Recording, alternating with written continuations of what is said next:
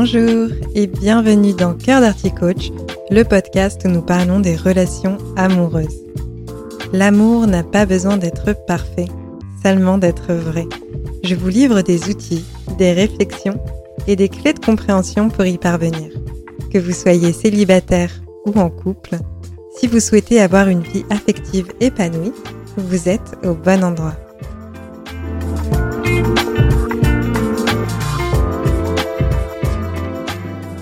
Bonjour à toutes et à tous, je suis ravie de vous retrouver dans ce nouvel épisode de Cœur d'Arty Coach. J'ai hésité entre deux sujets à aborder cette semaine. Je voulais parler d'amour de soi ou de culpabilité. Vous vous en doutez avec le titre du podcast, je vais vous parler de culpabilité. Si vous souhaitez d'ores et déjà avoir des petites informations sur l'amour de soi, j'ai fait une publication sur Instagram à ce sujet. Pour suivre mon compte, les informations sont dans la description. On va dire que ce post est un avant-goût de ce que je pourrais développer dans un prochain épisode. Alors la culpabilité, pourquoi est-ce que j'ai envie d'en parler?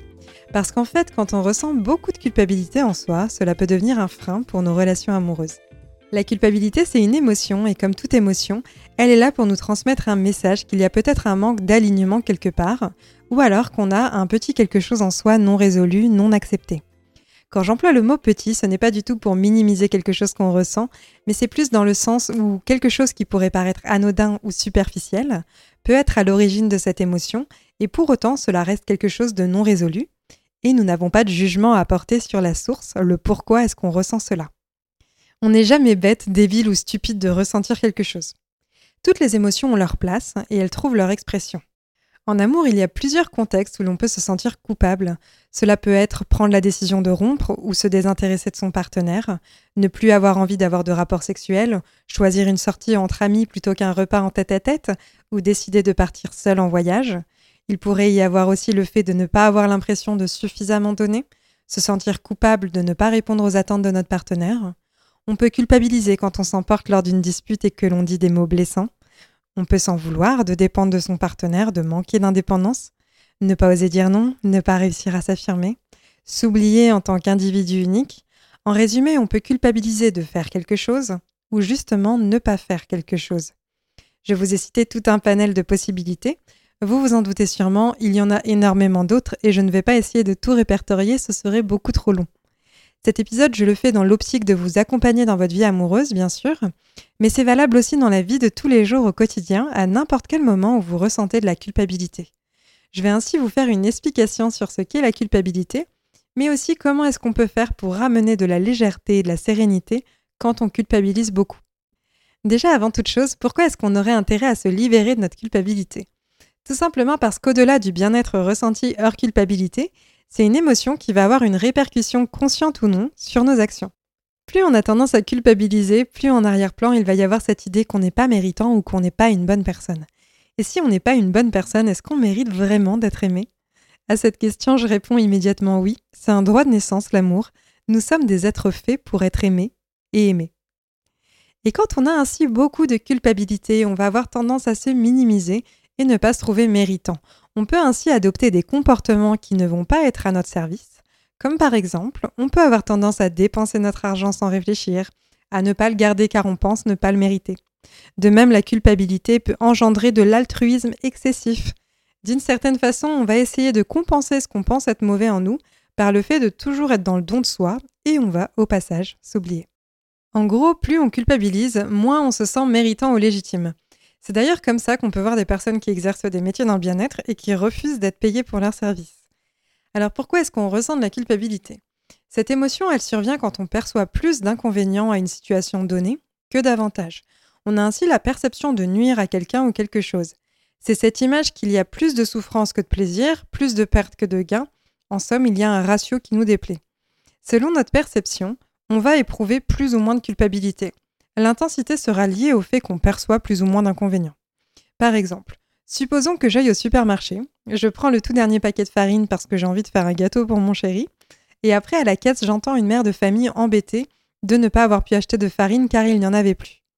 Je vais peut-être un peu culpabiliser en me disant qu'elle en a peut-être plus besoin que moi. Cela dit, deux heures plus tard, je n'y penserai probablement plus et je serai en train d'apprécier avec mon partenaire le gâteau que j'ai fait. Alors que, un autre degré de culpabilité, ce serait quand je vais me coucher le soir. C'est le moment où j'ai toutes mes pensées qui vont ressurgir, et là, par exemple, je vais me souvenir de propos maladroits que j'ai tenus, une phrase dite qui a pu être blessante, et même si la personne m'a dit que c'était ok, je vais peut-être quand même continuer à y penser pendant quelques semaines et m'en vouloir. Possiblement, je vais vérifier au moins dix fois que c'est vraiment ok, que le bon message que j'ai tenté de communiquer est passé et que la personne ne m'en veut pas. Et selon le degré de culpabilité qu'on ressent, on peut avoir une envie de revenir dans le passé pour effacer ce qu'on a fait, tellement on juge que c'est mal. Pourtant, ce que j'aimerais vous dire, même si aujourd'hui vous n'avez pas l'impression que ce soit possible, c'est qu'il existe une partie de vous qui est capable d'être en paix avec ce qui vous fait culpabiliser. Accepter ce qui s'est passé, être en paix avec quelque chose, ne veut pas forcément dire que vous cautionnez ce qui est arrivé. Par exemple, je me souviens que lors d'une dispute, j'ai déjà tenu des propos blessants envers mes parents. Je ne cautionne pas le fait de leur avoir mal parlé, mais aujourd'hui je suis en paix avec cette situation donnée et elle ne prend plus de l'espace dans mes pensées. Elle ne génère plus de culpabilité. Un élément à avoir en tête, c'est qu'il n'y a pas de jugement à avoir sur le pourquoi on culpabilise. Ensuite, la culpabilité, c'est une émotion qui est liée à nos valeurs. On la ressent quand on transgresse une de nos valeurs, et cette émotion indique qu'il peut être nécessaire d'ajuster une situation pour se sentir aligné avec soi-même. De même, dans nos relations, il se peut que sans en avoir conscience, on peut avoir tendance à faire culpabiliser notre partenaire ou à l'inverse, être la personne qui reçoit beaucoup de reproches parce qu'on a une échelle de valeur qui nous est propre et il se peut que notre partenaire n'ait pas la même. Si par exemple j'ai comme échelle de valeur ou ordre de priorité en 1 le couple, en 2 la famille, en 3 la carrière et en 4 les amis, et que mon partenaire, lui, il a en 1 la famille, en 2 les amis, en 3 la carrière et en 4 le couple, vous voyez que là où moi je place le couple en 1 et lui il le place en 4, c'est possible que régulièrement je le fasse culpabiliser de me faire passer après famille, amis et carrière, parce que ce n'est pas mon top de priorité et je trouve que c'est injuste de passer après tout ça. Mais le truc en fait, c'est que pourquoi est-ce que mon ordre de priorité serait meilleur que son ordre à lui? Quand on est au clair avec nos valeurs ou nos priorités, on culpabilise déjà beaucoup moins parce qu'on sait pourquoi on agit de telle façon. Nos actes sont alignés avec nos valeurs. Alors parfois, socialement parlant, on va ressentir de la culpabilité liée à la pression extérieure. Mais en tout cas, c'est déjà plus facile de s'affirmer quand on sait qu'on a fait de notre mieux et qu'on ne pouvait pas forcément faire autrement sans se désaligner de nos valeurs ou nos priorités. Quand on comprend aussi que notre partenaire a son top de priorités et de valeurs, on va aussi mieux accepter les moments où ces actes peuvent venir nous titiller parce qu'on aura conscience qu'il ne faut pas le prendre personnellement. Et si en plus, pour reprendre mon exemple, l'amitié est le numéro 2 de son top, eh bien c'est une des raisons qui font que j'aime qui est mon partenaire. Cela fait partie de son individualité. Et si je lui demandais de changer son top priorité pour moi, déjà ça ne fonctionnerait pas sur le long terme, puisque lui, il aurait de la frustration de ne pas être aligné avec ses valeurs, et moi finalement, je ne retrouverais plus en lui ce qui m'a fait l'aimer. Il perdrait ainsi une part de son individualité, de son être. Et c'est pourtant bien l'être d'une personne qui nous fait l'aimer sincèrement. C'est pour cela qu'en amour, cela n'a pas de sens d'essayer de changer son ou sa partenaire, parce que quand bien même la personne accepterait, elle perdrait son essence, ce qui fait qu'on l'a aimé. Et donc changer, pour s'adapter à notre partenaire, c'est lui donner les ressources pour ne plus nous aimer. Cela paraît sûrement contre-intuitif, mais pourtant c'est cela qui se passe. Et si la suradaptation amoureuse vous intéresse, je pourrais en faire un épisode si vous le souhaitez. Pour en revenir à la culpabilité, pour réussir à apporter de la légèreté, plus d'espace dans une culpabilité, ce qui est important, c'est de voir la vision d'ensemble. Tout dans la vie arrive avec un lot d'avantages et d'inconvénients. Donc si aujourd'hui vous éprouvez de la culpabilité pour X raisons, je vous invite à prendre de la hauteur pour essayer d'observer la situation dans son ensemble. La culpabilité, c'est comme quand vous visitez votre propre ville. Vous avez l'habitude de passer par certains chemins, vous connaissez certains lieux, mais il arrive que si vous mettez plus de conscience sur ce que vous pensez connaître, vous allez voir des choses que vous n'aviez pas vues auparavant. Je vois par exemple un passage à Nantes où je passais souvent devant, et ce n'est que quand je suis repassée avec un ami qu'il m'a montré un mur qui avait été mis en valeur dans le cadre du voyage à Nantes, et je n'avais pas du tout remarqué que ce mur avait changé. Avec la culpabilité, c'est la même chose. On a notre scénario en tête et on ne va pas forcément envisager l'ensemble du paysage, comme moi qui n'avais pas vu les détails sur ce mur parce que je regardais uniquement ce que je connaissais déjà.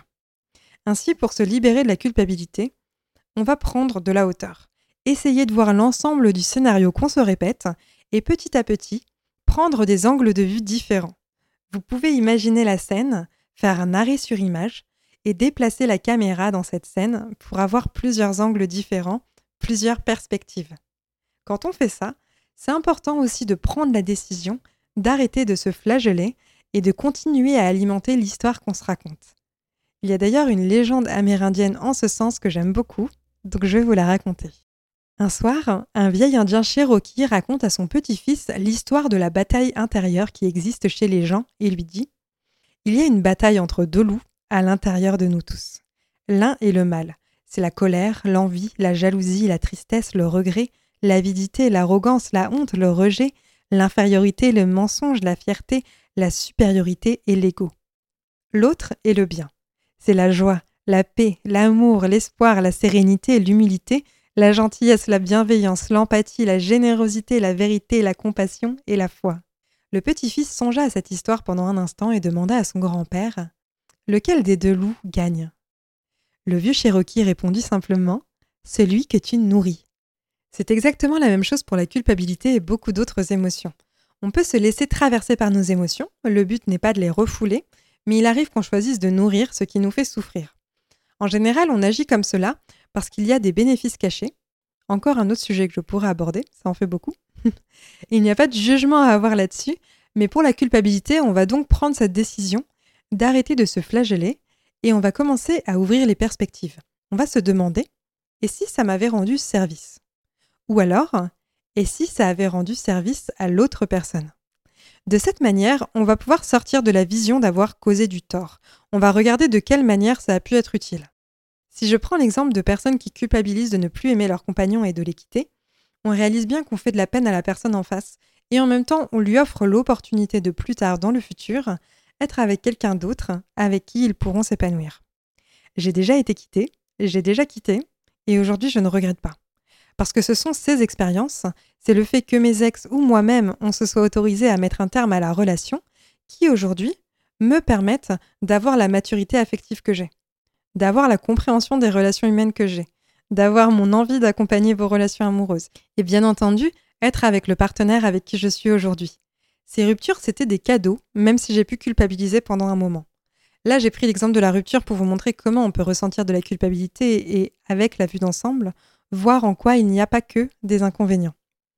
En résumé, de façon très factuelle, vous pouvez identifier une situation qui vous fait culpabiliser, prendre de la hauteur pour l'observer sous différents points de vue, et enfin poser cette question sans nécessairement y répondre immédiatement. Question qui est de quelle manière est-ce que cela a pu rendre service? Et plus tard, je vous invite à y repenser, et la réponse à cette question viendra probablement assez naturellement. Et la culpabilité pourra commencer à s'envoler petit à petit. J'espère que cet épisode vous a plu. Si c'est le cas, je vous invite à le partager ou si vous l'écoutez sur une plateforme qui le permet, peut-être laisser un commentaire ou un avis positif. Cela me ferait plaisir. Pour suivre mon travail, vous pouvez me retrouver sur les réseaux sociaux. Les informations sont dans la description. Je vous souhaite de passer une très belle journée et je vous dis à très bientôt.